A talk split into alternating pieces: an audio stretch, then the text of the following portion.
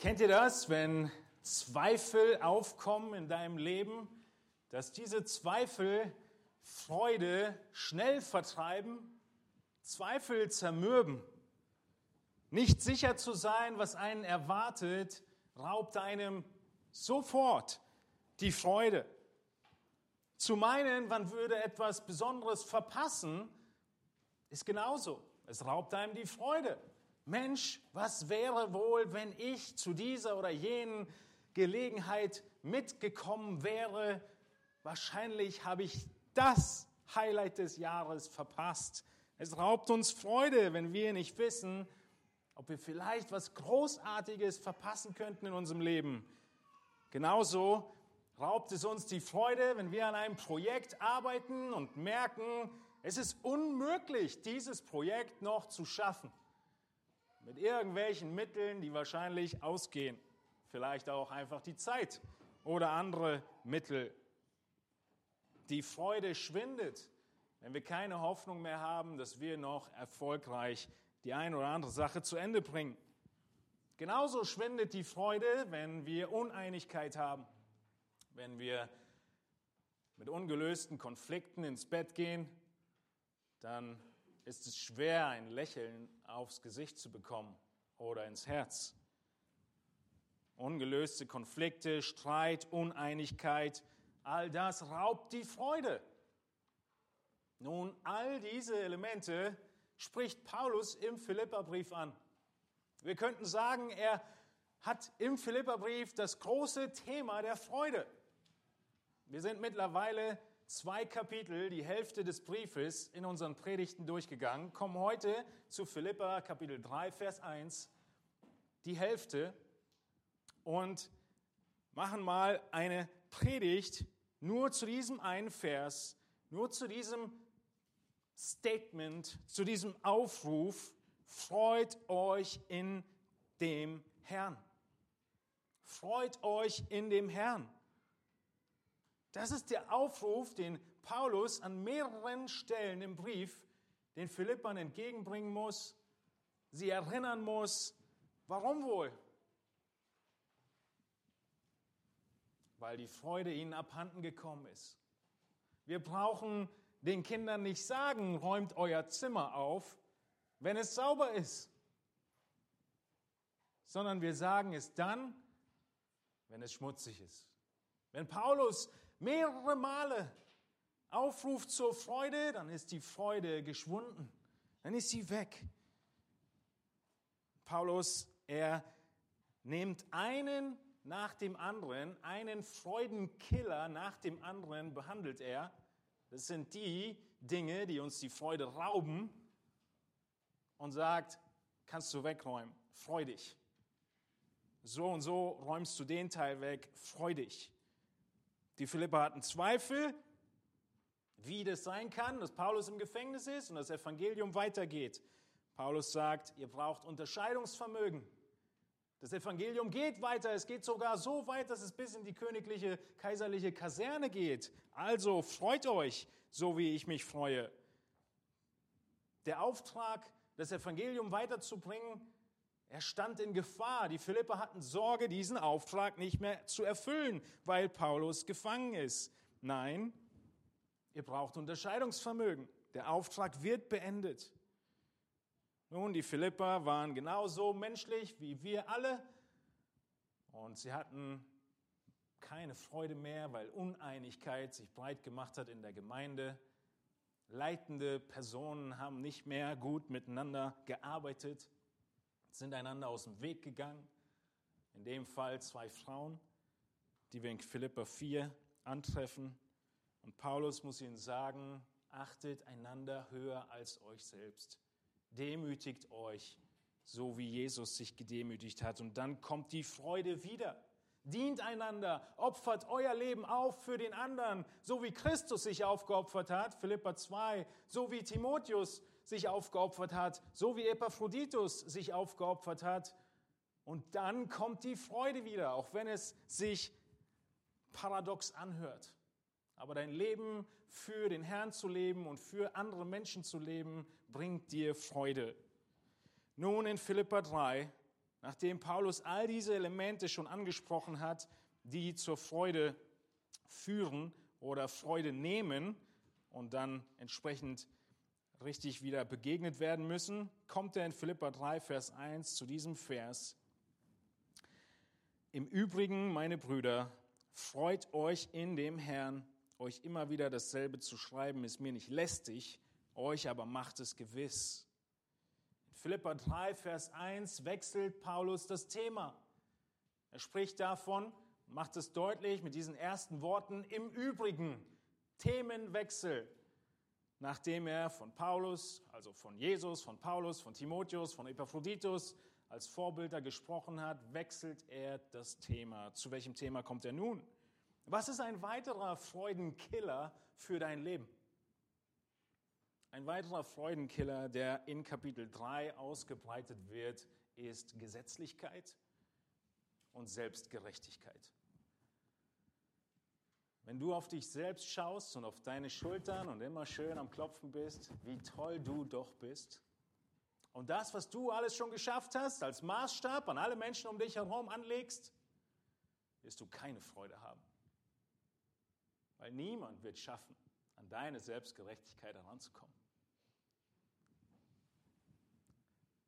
Andersherum, wenn du Gesetzlichkeit forderst, du musst diesen oder jenen Tag halten, der Sabbat ist heilig, diese oder jene Speisevorschriften wieder einführst oder andere Gesetze, die irgendwo herkommen, aber nicht aus der Bibel. Kolosser nennt es menschgemachter Gottesdienst. Es sieht ganz toll aus, wenn man sich an all die Dinge hält, aber es hat nichts mit Gottesfurcht zu tun. Auch das raubt dir die Freude. Und Paulus weiß, dass die Philipper in der Gefahr stehen, der Gesetzlichkeit auf den Leim zu gehen und der Selbstgerechtigkeit. Und deshalb kommt er in Kapitel 3 zu einem neuen Thema. Heute werden wir uns nur diesen Aufruf zur Freude anschauen und nächsten Sonntag geht es dann weiter mit der Gesetzlichkeit und Selbstgerechtigkeit an sich, die abgelegt, vor der gewarnt wird und stattdessen welche Gerechtigkeit? In den Fokus unserer Gedanken gerückt werden muss?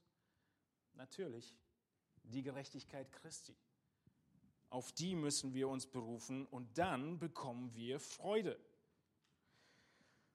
Es ist schon verwunderlich, dass dieser Brief so von Freude spricht, wo doch Paulus, der diesen Brief schreibt, im Gefängnis sitzt, wo er, der diesen Brief schreibt, von seinen Privilegien als Römer nun, man könnte sagen, beraubt wurde. Er hat zwar nur Hausarrest, aber es ist trotzdem kein Zuckerschlecken. Und er schreibt einer Gemeinde Philippi, die, vielleicht erinnert ihr euch, römisches Recht hatte. Er, der seiner Rechte beraubt wurde, schreibt der Gemeinde in Philippi, die viele Rechte genossen, und fordert sie auf, sich zu freuen. Irgendwie falsch rum, oder? Aber was für eine große Ermutigung für uns, dass Paulus in all diesen schwierigen Umständen, in denen er sich befand, dennoch Freude selbst erleben konnte und nicht nur das, sondern diese Freude sogar weitergeben konnte und aufrufen konnte, sich zu freuen. Nichts weniger ist unser Ziel heute Morgen mit dieser Predigt, dass du erinnert wirst und aufgerufen wirst, dich zu freuen und nicht nur diese Freude für dich selbst behältst, sondern auch noch andere ansteckst. Denn tatsächlich, Freude ist ansteckend. Murren auch. Das hatten wir schon. Unsere Freude ist häufig von Umständen bestimmt, richtig? Paulus Freude nicht. Seine Umstände waren überhaupt nicht prickelnd. Aber wir sind dann glücklich und fröhlich, wenn der Arzt nichts auszusetzen hat, wenn die Zeugnisse der Kinder gut waren. Wir sind fröhlich über eine Gehaltserhöhung oder wenn die Kinder gehorsam sind. Wir sind glücklich, wenn die Umstände passen. Und diese Freude und das Glück ist schnell vorbei, wenn sie nicht passen. Das ist normal. So sind wir Menschen. Aber stellt euch vor, Paulus, er beschreibt die Freude offensichtlich in unserem Text nicht als Emotion, nicht als Gefühl, sondern wenn wir uns das angucken, dann beschreibt er es als eine Tat, eine Tat, zu der er auffordert. Freude ist etwas, was du tun kannst. Das werden wir uns gleich anschauen. Zuerst müssen wir erkennen, dass wir nicht auf Knopfdruck uns freuen können. Ich glaube, man kann sich irgendwie antrainieren. Die Schauspieler müsste man fragen, auf Knopfdruck zu weinen. Fragt man sich ja manchmal, ne? wie kriegen die das hin? Nun, wir wissen auch, dass ein Staubsaugervertreter sich antrainieren muss, auf Knopfdruck zu lächeln und freundlich zu sein. Davon spricht Paulus nicht, sondern unsere Freude, sie gründet sich in Christus. Das ist der Aufruf, den wir hier sehen.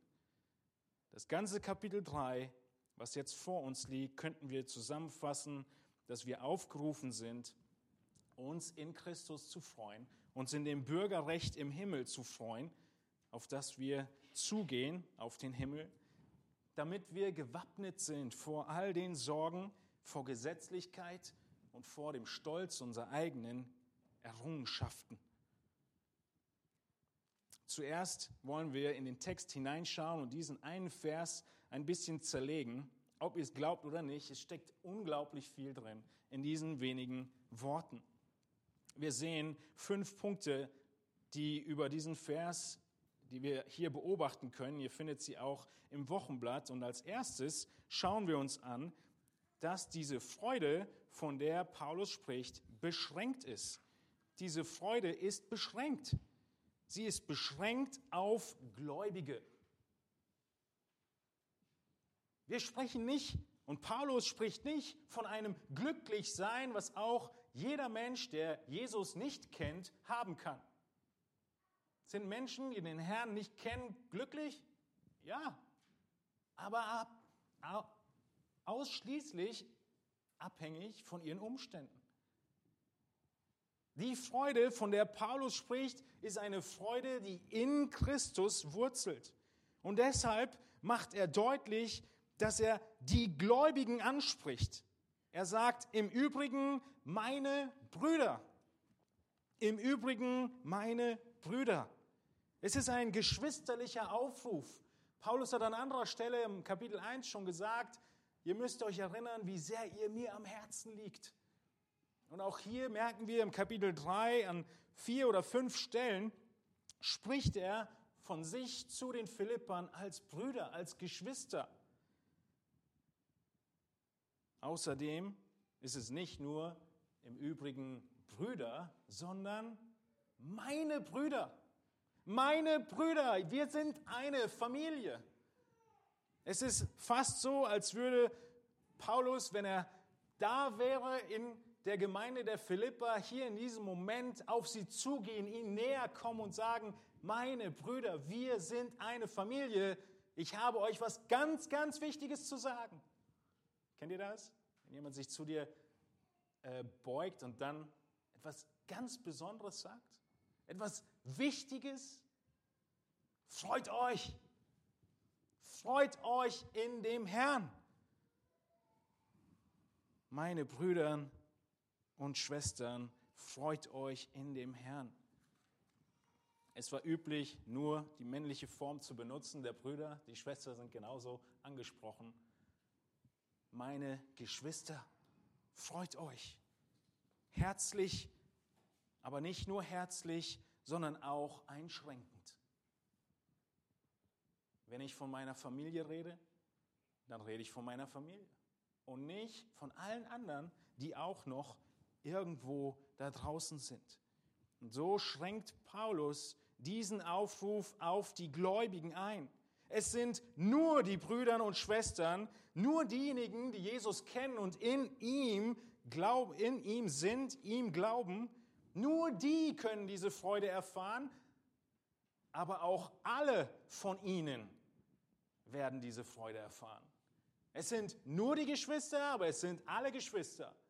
Er spricht alle Brüder an, nicht nur irgendeine Elite, nicht nur die Diakone, nicht nur die Ältesten, nicht nur Leute, die lange im Glauben sind.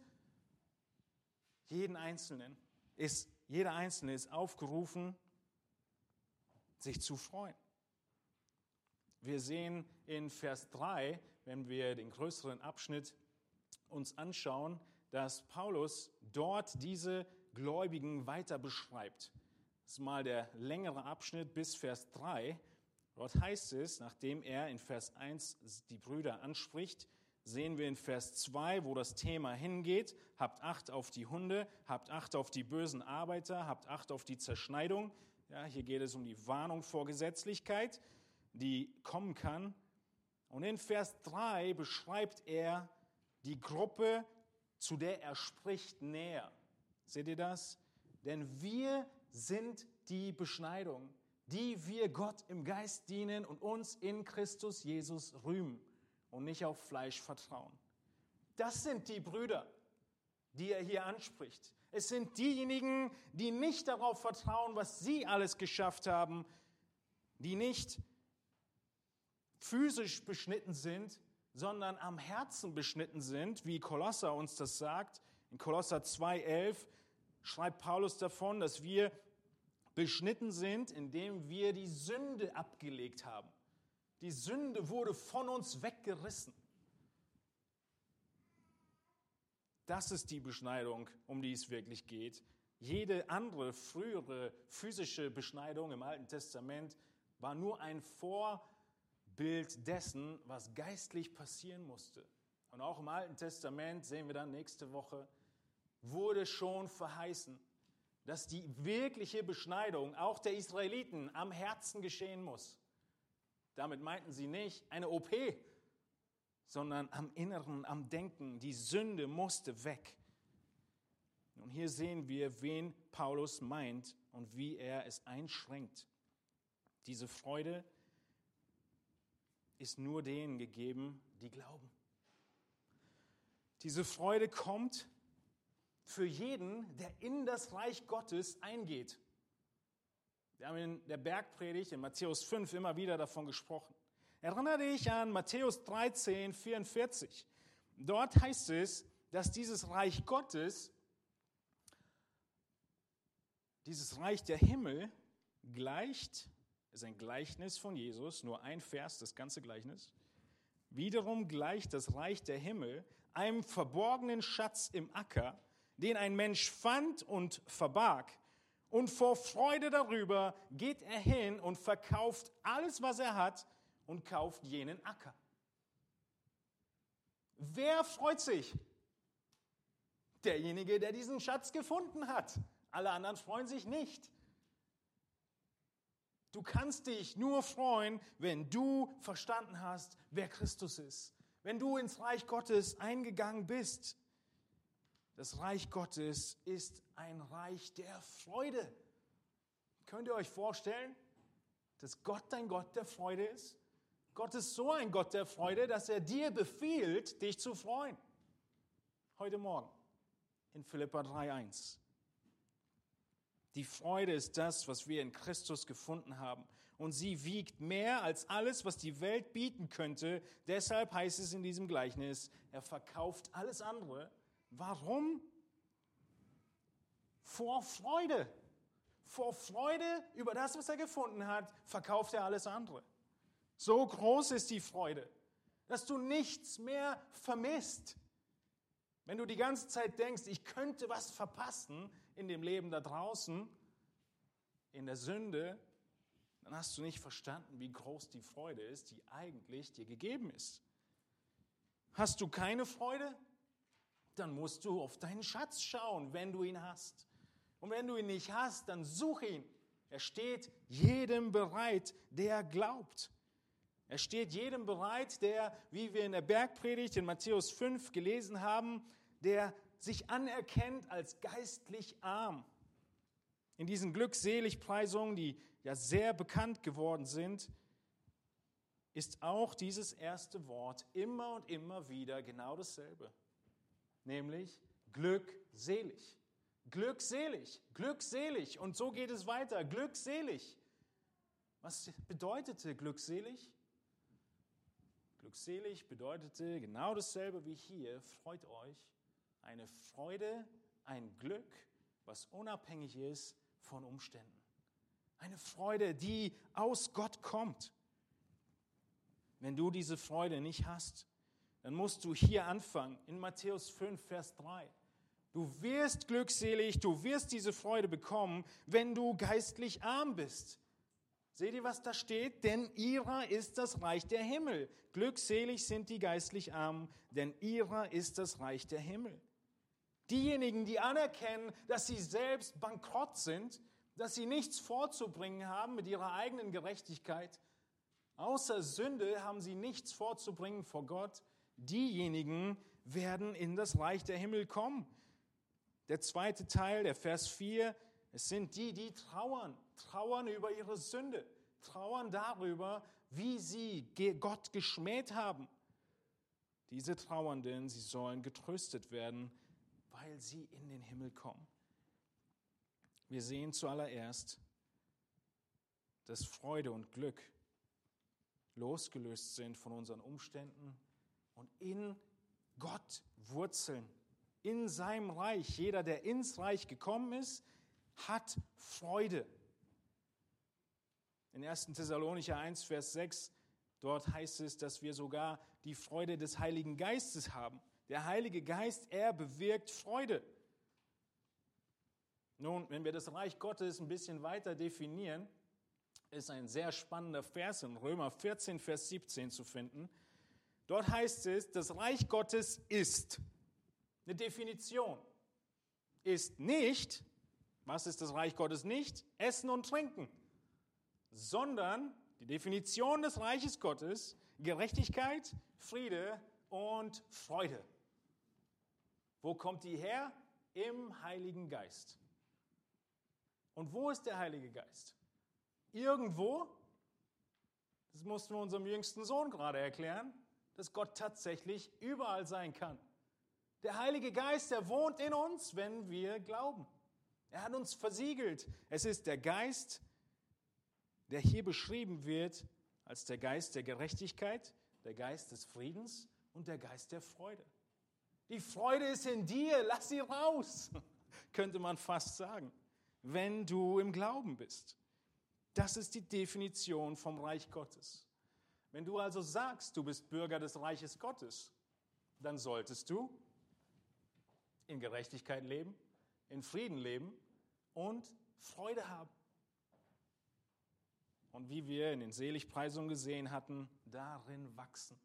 Merkt ihr, wie ähnlich das ist? Die Seligpreisung, Dürsten nach Gerechtigkeit, die Seligpreisung, Friedensstifter sein, die Seligpreisung, Freude in allem, ja, dieses glückselig, Freude kommt überall drin vor.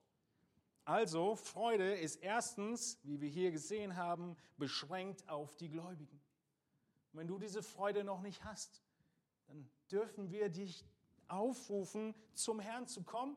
Und er sagt, wer bittet, wird gegeben werden. Wer dürstet, der wird bekommen. Und du darfst diese Freude heute erhalten.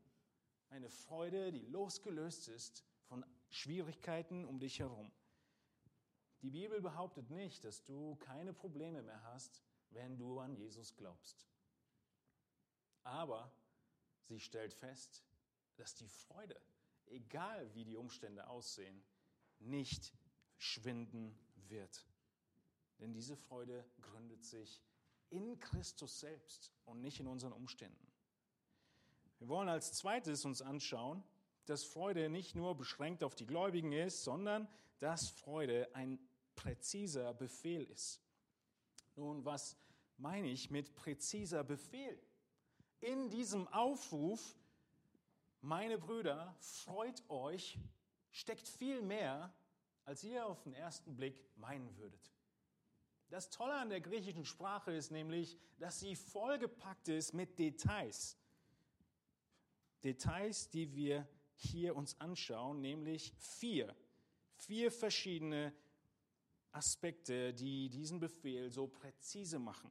Der erste ist, dass es ein Imperativ ist. Wir sehen, es ist ein Befehl. Paulus befiehlt, sich zu freuen.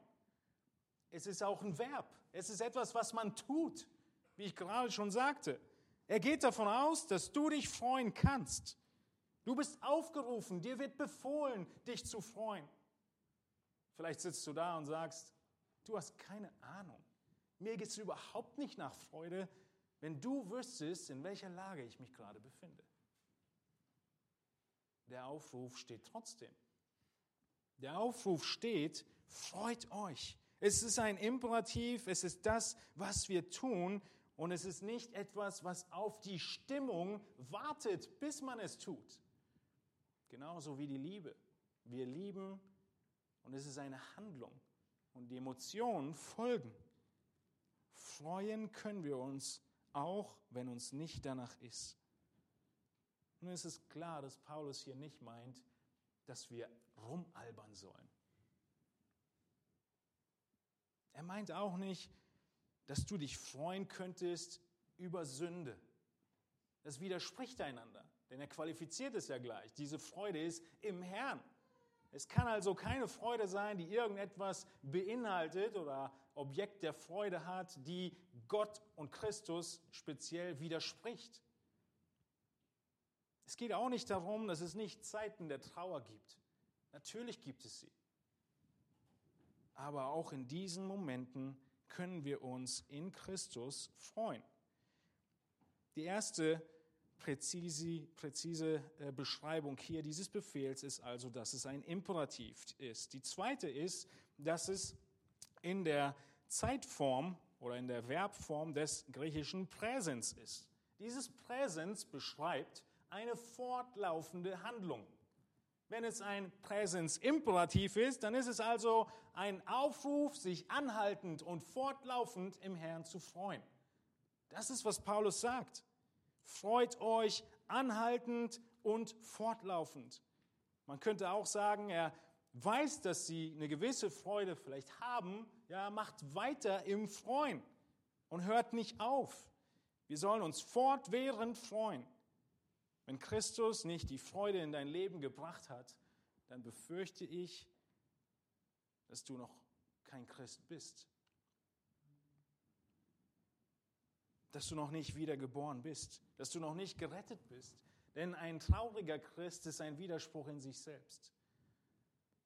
Der Gläubige, der ins Reich Gottes eingegangen ist, wird sich freuen. Also, drittens sehen wir, dass diese, dieser Aufruf ein Aufruf im Aktiv ist. Freut euch.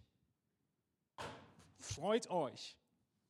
Ein Aufruf im Aktiv. Wir müssen es tun. Es wird nicht an uns getan. Die Freude kommt nicht über dich. Du sollst dich freuen. Noch nicht mal Gott übernimmt es für dich. Du sollst dich freuen. Aktive Aufforderung. Du musst alles daran setzen, diesen Befehl zu befolgen, dich zu freuen. Wir sehen, wie wir das tun, wenn wir gleich weitergehen und sehen, dass die Freude auf das Werk Christi gerichtet ist. Neben dem, dass diese Aufforderung aktiv steht, kommt eine letzte Beobachtung. Diese Aufforderung steht im Plural, in der Mehrzahl. Freut euch.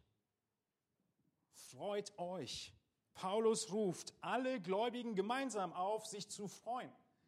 Paulus packt wahrscheinlich hier sogar mit rein, dass diese Freude ansteckend ist. Nicht unbedingt in diesen einen Vers, aber wir sehen im gesamten Kontext, dass Paulus immer und immer wieder sagt, ich freue mich für euch, freut auch ihr euch. Er will, dass sie verstehen, dass Freude wichtig ist und dass Freude gemeinsam getan werden soll. Wir sollen uns freuen, alle zusammen.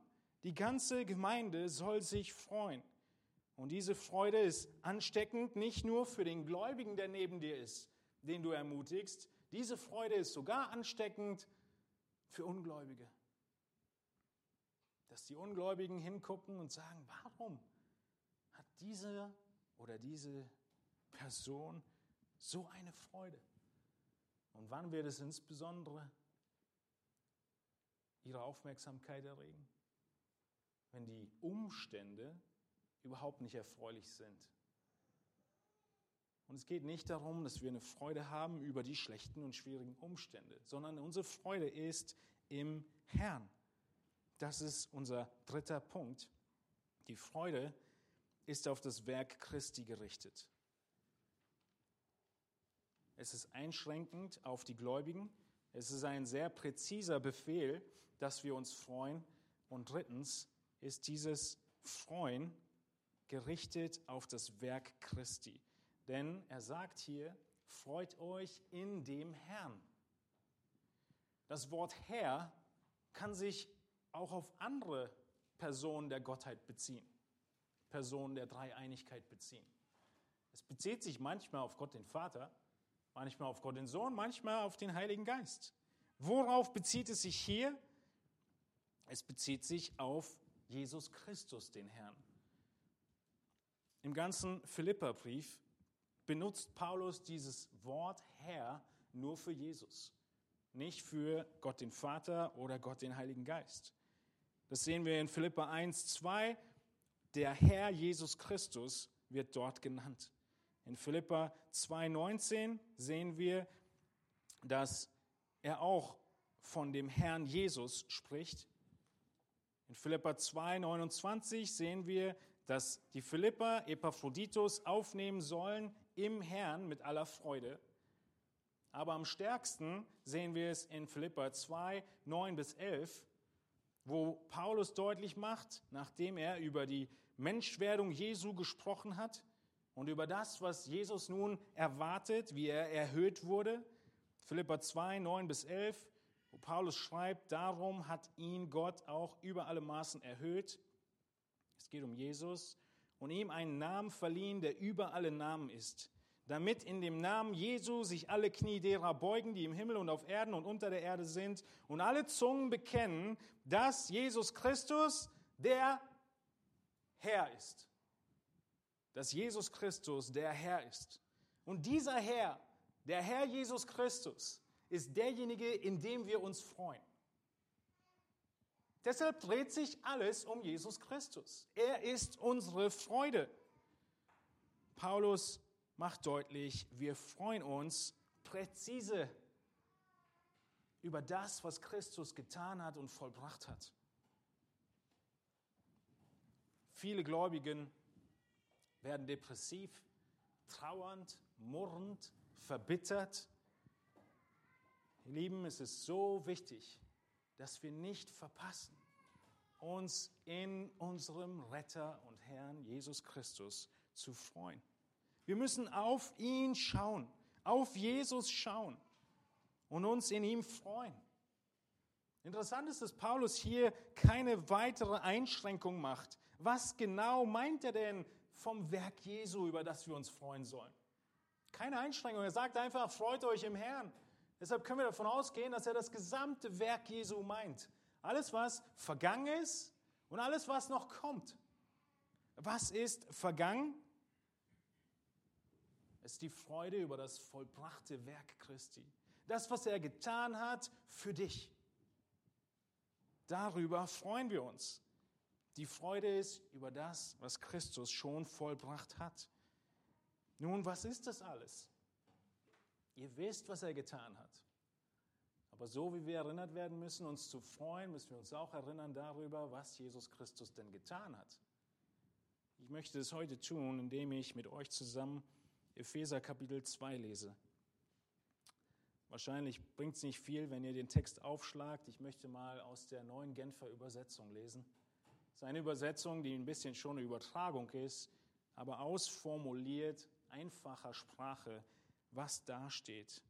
Und es ist ein, eine frische Sprache, sodass ihr nicht bei jedem Satz denkt, ich weiß ja, was als nächstes kommt. In Epheser 2 beschreibt Paulus nämlich genau das, was Jesus getan hat. Hört mal zu. Auch euch hat Gott zusammen mit Christus lebendig gemacht. Ihr wart nämlich tot tot aufgrund der Verfehlungen und Sünden, die euer früheres Leben bestimmten. Ihr hattet nach den Maßstäben dieser Welt gerichtet und wart dem gefolgt, der über die Mächte der unsichtbaren Welt zwischen Himmel und Erde herrscht. Jenem Geist, der bis heute in denen am Werk ist, die nicht bereit sind, Gott zu gehorchen. Wir alle haben früher so gelebt. Wir ließen uns von den Begierden unserer eigenen Natur leiten und taten, wozu unsere selbstsüchtigen Gedanken uns drängten. So wie wir unserem Wesen nach waren, hatten wir, genau wie alle anderen, nichts verdient als Gottes Zorn. Doch Gottes Erbarmen ist unbegreiflich groß. Wir waren aufgrund unserer Verfehlungen tot, aber er hat uns so sehr geliebt, dass er uns zusammen mit Christus lebendig gemacht hat. Ja, es ist nichts als Gnade, dass ihr errettet seid.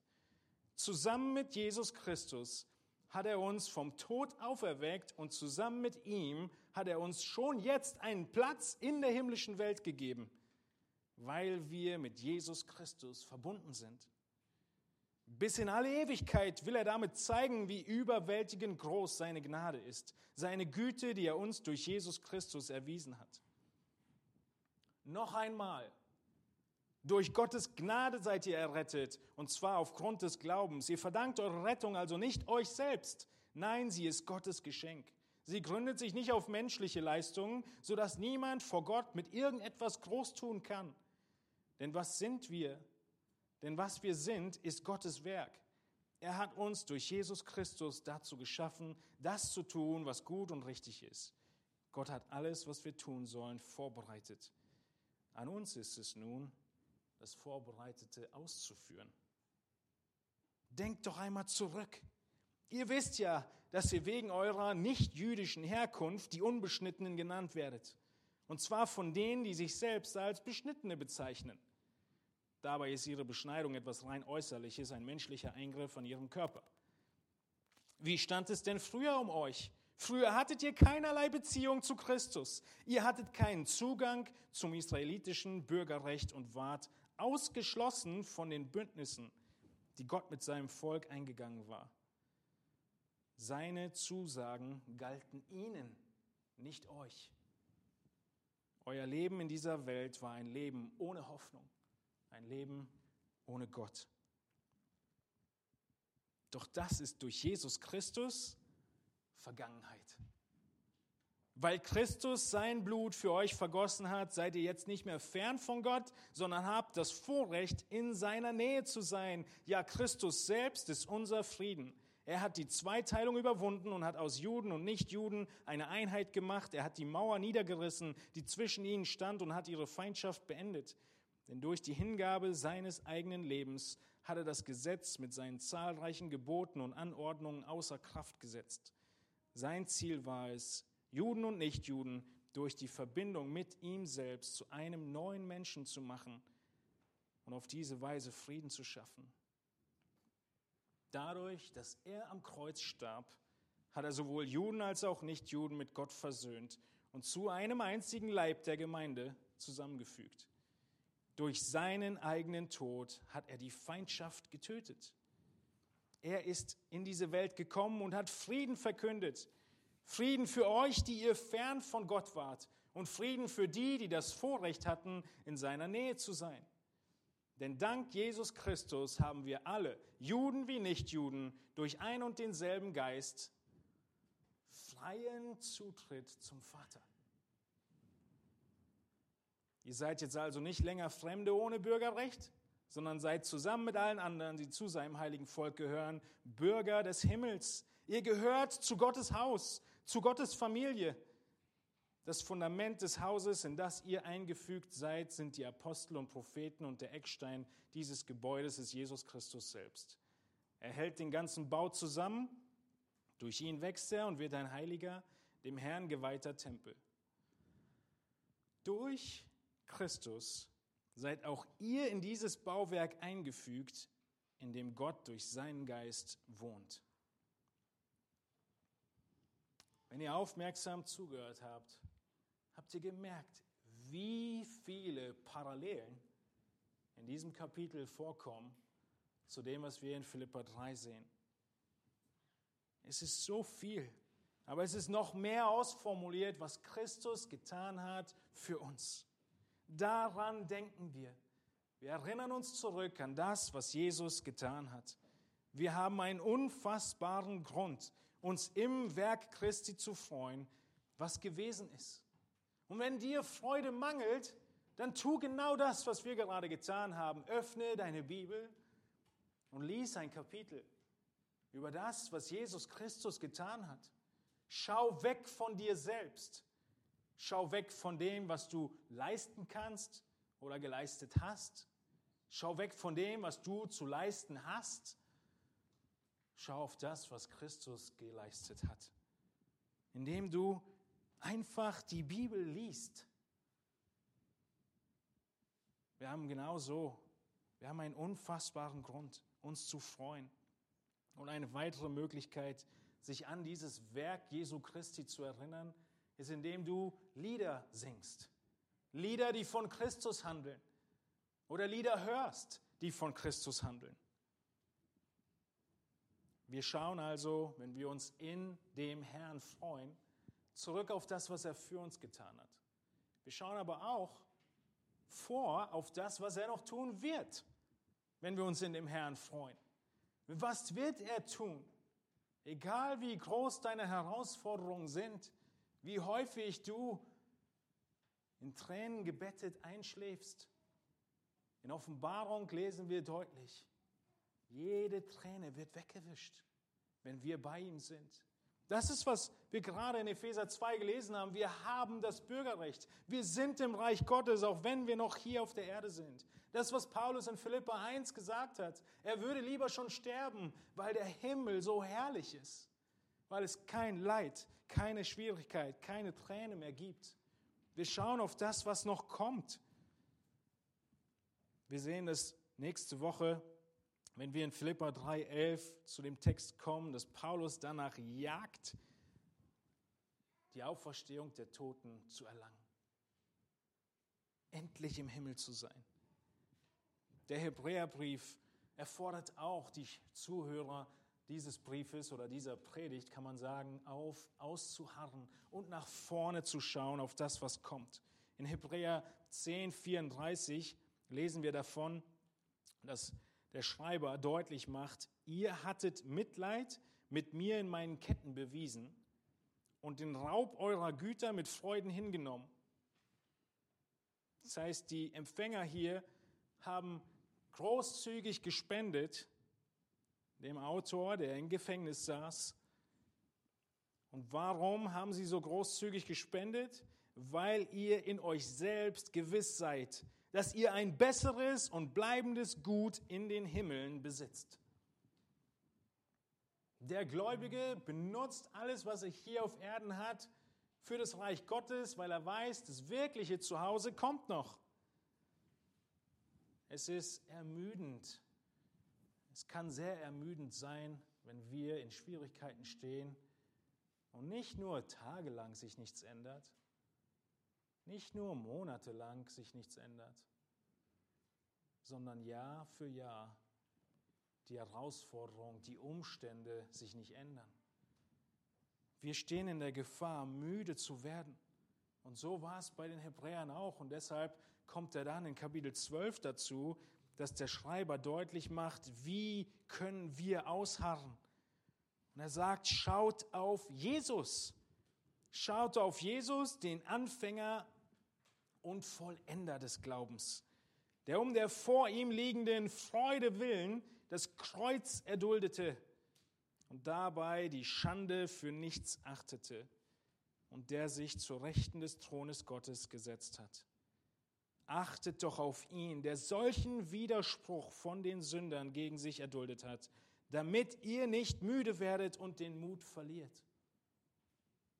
Ja, es sind viele Momente, in denen du für etwas beschuldigt wirst, was du gar nicht getan hast. Jesus auch. Widersprüche, mit denen er nichts zu tun hatte. Beschuldigungen, Anklagen, die haltlos waren. Es ist schwierig, Leid zu ertragen. Bei Jesus auch. er hat so ein klares Blick von dem klaren Blick vom Himmel gehabt, dass er aufgrund dieser Freude willen, heißt in Vers 2, sogar das Kreuz erduldete. Und die ganze Schande, die Peinigung, dort so blutverschmiert zu hängen, dass man nicht mehr hingucken kann. Diese Schande hat er auf sich genommen, weil er wusste, die Freude wartet. Nur so, nur so können wir uns freuen in Umständen, die nicht erfreulich sind. Indem wir hinschauen auf Jesus, denn er ist nicht nur der, der es angefangen hat, sondern der, der es vollendet hat, den Glauben vollendet hat. Wir haben also gesehen, dass diese Freude, die Paulus hier beschreibt in Vers 1 und auch durch den ganzen Brief hinweg, eine Freude ist, die der Gläubige erfahren kann. Es ist eine Freude, die sehr präzise beschrieben wird, ein Befehl, ein fortwährender Lebensstil im Aktiv, du musst ihn tun und im Plural. Alle Gläubigen sollen sich freuen.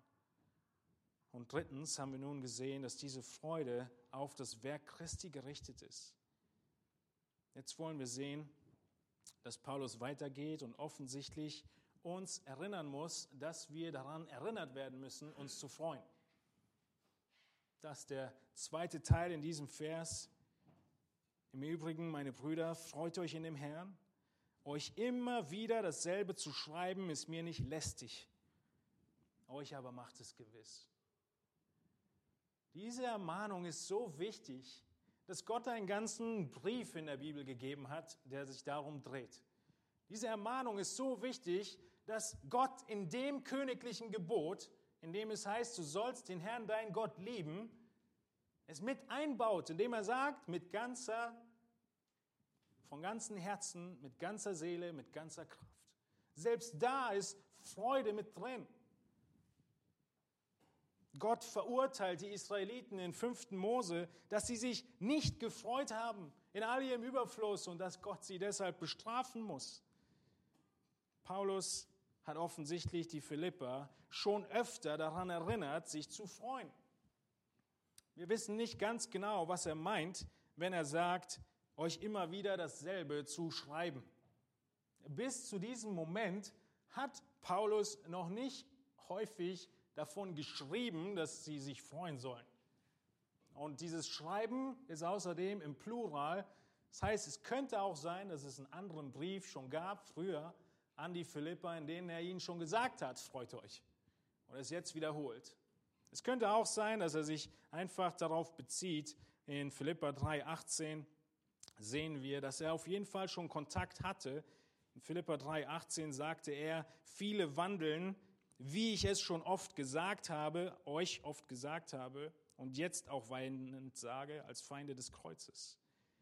Paulus hatte schon Kontakt mit ihnen und offensichtlich hat er sie damals schon aufgerufen, sich zu freuen und muss es jetzt wieder tun.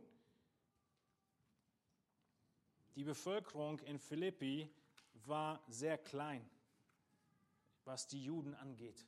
Es war so klein, dass sie noch nicht mal eine eigene Synagoge hatten. Aber im restlichen Kapitel 3 sehen wir, dass Paulus warnt vor der Beschneidung, vor den Judaisten, vor denen, die vielleicht sagen, ja, Jesus ist der Messias, aber die Heiden, die an Jesus glauben, müssen erst noch Juden werden. Und dann erst werden sie gerettet. Nun, Philippi lag in einer ganz zentralen Lage. Vielleicht erinnert ihr euch von einer der ersten Predigten hier oben in dem äh, heutigen Griechenland. Und vielleicht seht ihr die gestrichelte Linie da oben. Philippi ist an der Hauptstraße, Hauptverkehrsachse der ganzen Gegend. Und deshalb ist Philippi auch eine Stadt, in der eine Menge Leute durchkommen. Eine Stadt, die schnell Angriffen an die Gemeinde zum Opfer fallen kann. Angriffen der, der, der Judaisten weil Philippi so zentral liegt, warnt Paulus schon im Vorhinein. Oder vielleicht waren diese Judaisten auch schon gekommen, aber wir wissen nichts von einer Synagoge in Philippi. Er warnt davor, dass sie ihnen die Freude rauben werden. Er sagt, ich muss euch immer und immer wieder erinnern, freut euch, freut euch.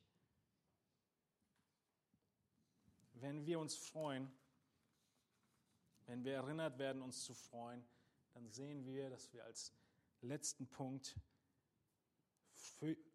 wird Freude zu Sicherheit führen.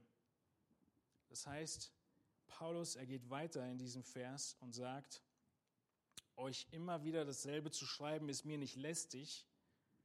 Was wird es bewirken? Euch aber macht es gewiss. Euch macht es gewiss. Wenn wir uns anschauen, was in Philippa 3.1 steht, dieses Gewiss ist eine Festigkeit. Es ist der Begriff, der bedeutet, es gibt euch Sicherheit. Wenn ich euch, warum ermahne ich euch so häufig, euch zu freuen? Weil ihr dadurch Sicherheit bekommt, Standfestigkeit bekommt. Würde man gar nicht denken, oder? Was hat Freude damit zu tun, dass ich mich sicher fühle? In Philippa 1, 27 hat Paulus den Philippern schon gesagt, egal ob ich komme und von euch höre oder sehe, dass ihr feststeht in einem Geist. Da hat er schon diesen Gedanken eingeführt, dass sie feststehen sollen. Sie sollen als Einheit dastehen wie eine Armee. Feststehen. Angriffe machen ihnen nichts aus. Freude und Standhaftigkeit gehören zusammen.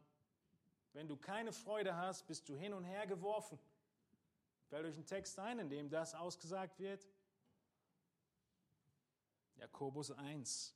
In Jakobus 1 lesen wir davon, dass Jakobus schon sagt, dass Freude mit Anfechtung zusammengehört und mit Standhaftigkeit. In Jakobus heißt es, achtet es für lauter Freude, wenn ihr in mancherlei Anfechtung geratet, da ihr ja wisst, dass die Bewährung eures Glaubens standhaftes Ausharren bewirkt. Das standhafte Ausharren aber soll ein Volk, die gleiche Überzeugung. Wenn du in Freude wächst, stehst du fest. Wirst du nicht hin und her geworfen. Wieso? Weil diese Freude doch in Christus gegründet ist. Weil diese Freude doch in ihm ist und er ist unser Anker, der fest und unerschütterlich ist. Und in dieser Freude können wir auch die Anfechtungen annehmen, weil wir wissen, dass diese Anfechtungen nur aufzeigen, dass wir gläubig sind. Wir haben in Philippa 1 schon gesehen, wie wir feststehen müssen, wie das zusammengehört, dass die Freude nämlich aus Erkenntnis und Unterscheidungsvermögen kommt. Erinnert ihr euch an das Gebet von Paulus in Philippa 1, 9 und 10? Dort heißt es, um das bete ich, dass eure Liebe noch mehr und mehr überströme in Erkenntnis und allem Urteilsvermögen, damit ihr prüfen könnt, worauf es ankommt, so dass ihr lauter und ohne Anstoß seid bis zum Tag des Christus. Ohne Anstoß, feststehend, nichts auszusetzen.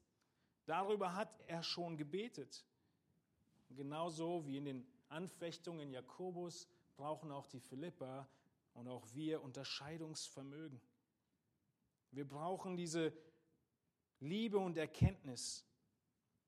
Vielleicht erinnert ihr euch an diese Grafik, die wir damals benutzt haben, dass wir Liebe und Erkenntnis brauchen, die zu Urteilsvermögen führt, Unterscheidungsvermögen, nämlich nicht nur das Richtige zu tun, nicht nur das Gute, sondern das Allerbeste zu tun.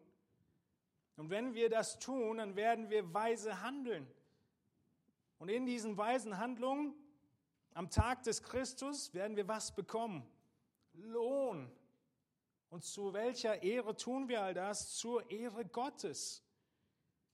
Dieser ganze Gedanke hängt zusammen im ganzen Brief. Wie kannst du dich im Herrn freuen? wenn du in der Liebe und Erkenntnis gewachsen bist und Unterscheidungsvermögen hast, was Freude würdig ist und was nicht.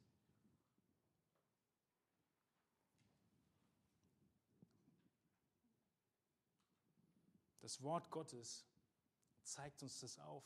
Es ist nicht immer einfach. In 1. Thessalonicher 1 sagt Paulus auch zu den Thessalonichern, ihr habt das Wort mit viel Bedrängnis aufgenommen. Dass die Thessalonicher gläubig geworden sind, hat zu Problemen geführt in ihrem Leben. Aber der Vers in Vers 6, 1. Thessalonicher 1 geht weiter, dass sie das getan haben mit Freude des Heiligen Geistes. Genau wie wir es in Römer gerade gesehen haben. Vielleicht ist die Entscheidung, eine Arbeitsstelle zu suchen oder zu wechseln vor dir und du weißt nicht, was du tun sollst. Unsicherheit raubt dir die Freude.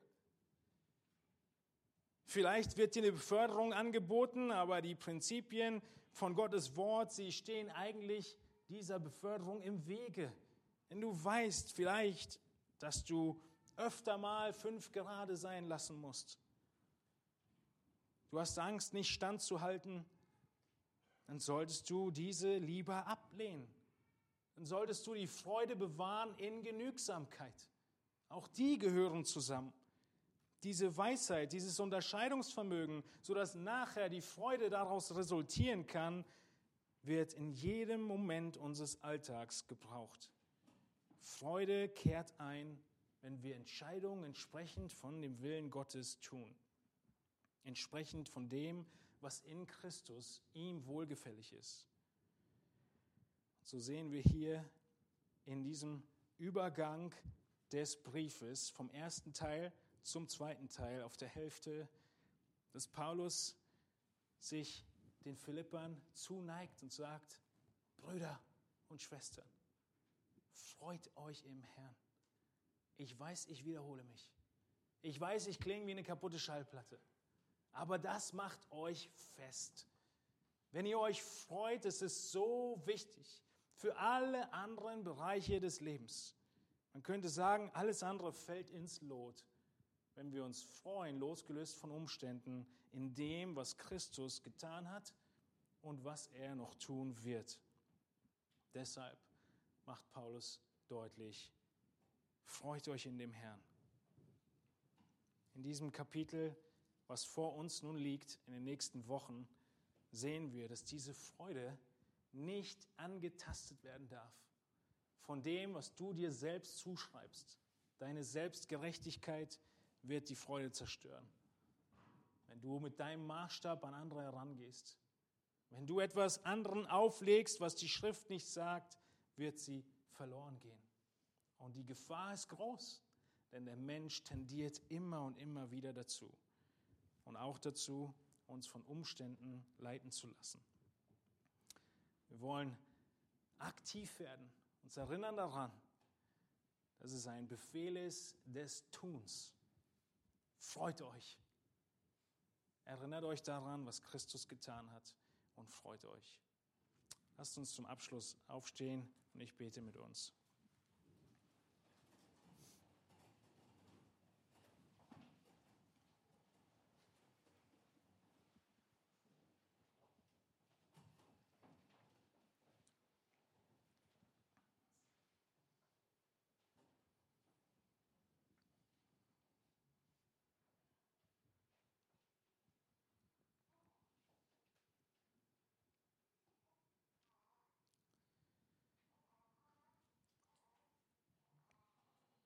Herr, wir haben in unserem Leben, wie auch die Philipper, so viele Bereiche, so viele Herausforderungen, die uns die Freude rauben. Wir möchten beten, Herr, dass du durch dieses dein Wort und durch deinen Geist, der das Wort in unseren Herzen bewegen soll in dieser Woche, uns aufzeigst, wo die Momente sind, wo die Dinge sind, die uns die Freude rauben, wo die Sorgen sind, wo die Sünde ist, die uns die Freude raubt. Herr, wir möchten beten, dass mit diesem Aufruf, uns zu freuen, wir diese Freude, die wir in Christus sehen, selbst wo er am Kreuz hing, weil er nach vorne blickte auf das, was kommt. Die Freude, die wir bei Paulus sehen, selbst wo er sich völlig hingibt und aufopfert. Die Freude, die wir bei Epaphroditus gesehen haben, der anderen dient. Wir möchten beten, Herr, dass wir in dieser Freude weiter wachsen. Einer Freude, die nicht auf die eigenen Umstände und nicht auf das eigene Leben gerichtet ist, sondern auf unseren Mitmenschen und auf dich, unseren Gott. Wir beten, dass du uns dieses Unterscheidungsvermögen schenkst, dass wir in Liebe und Erkenntnis wachsen, in der Erkenntnis dessen, was uns Freude raubt und was uns Freude gibt. Herr, wir wollen beten, dass wir in der Erkenntnis des Sohnes Christi, des Sohnes Gottes Christus wachsen, auch in dieser Woche, die vor uns ist. Danke, Herr, dass wir als Gläubige so viel Grund zur Freude haben und mögen unser Herz davon übergehen, überfließen, dass wir ansteckend sind mit dieser Freude. Und auch viele in der Gemeinde sich freuen und durch die Freude, die wir ausstrahlen, Menschen suchend werden nach dem Grund dieser Freude, nach der Erlösung in Christus und den Schatz im Acker bergen, wie auch wir es tun durften.